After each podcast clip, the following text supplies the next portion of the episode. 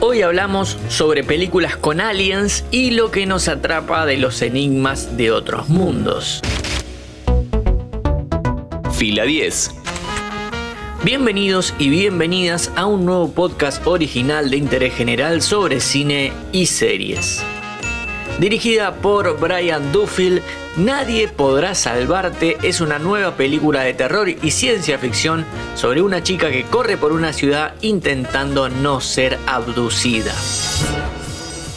No es precisamente la más original en su planteo, pero sí desde sus formas, ya que durante todo el metraje no hay prácticamente líneas de diálogos. ¿Funciona o no funciona? Vamos con eso. Lo primero que conocemos en la película es a Bryn Adams, interpretada por Caitlin Dever, una joven que vive sola en una casa en lo que parecería ser el límite de una ciudad. Conocemos sus hobbies, sus mañas y sus rutinas, pero aún no mucho más de su historia. Cuestión que, una mañana Brin sale a entregar un paquete y se encuentra unas marcas extrañas en su patio.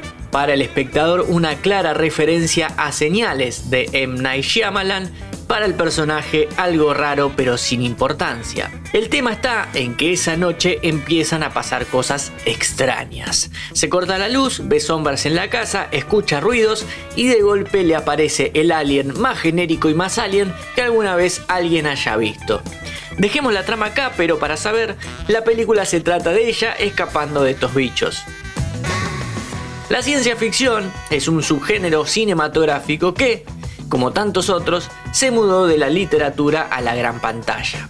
Básicamente el nombre explica sus formas, ya que la ciencia es utilizada como fundamento para la narración. No obstante, que sea ciencia no quiere decir que realmente exista lo que vemos en el cine. Es un puente para hablar de cuestiones más grandes que nosotros que nos trascienden y que quizás no lleguemos a conocer como por ejemplo los viajes en el tiempo, los robots gobernando el mundo o, lo que nos trae a este podcast, los extraterrestres. El origen de la ciencia ficción e inclusive de los aliens los encontramos en Viaje a la Luna de 1902 dirigida por Georges Méliès de ahí en más, 120 años después, seguimos contando historias sobre vida en otros planetas o vida en otros planetas que llegan al nuestro. Mejorando las técnicas narrativas, pero siempre con la misma duda. ¿Existen o no? La idea de que hay vida inteligente más allá de nuestro planeta fue acompañando el desarrollo del cine mismo. Al principio, los extraterrestres fueron vistos como una amenaza utilizado muchas veces como alegorías y otras tantas de una forma literal. Pero con el correr del tiempo fuimos adoptando la posibilidad de que sean seres buenos y así aparecieron películas como ET y encuentros cercanos del tercer tipo. También series que colaboraron bastante con limpiar la imagen de estos seres como Alf y Morgan Mindy. De todas maneras, extraterrestres malos sigue habiendo. De hecho, hay dos franquicias vigentes muy famosas con bichos asesinos, Depredador y Alien. Los aliens generalmente se presentan con una forma antropomórfica, amigable, la cual alcanza para infiltrarse en la sociedad. Pero también hay de otras formas y tamaños. Como hay muchas películas con aliens, voy a recomendar un par por géneros que deberías ver para apreciar mejor la temática.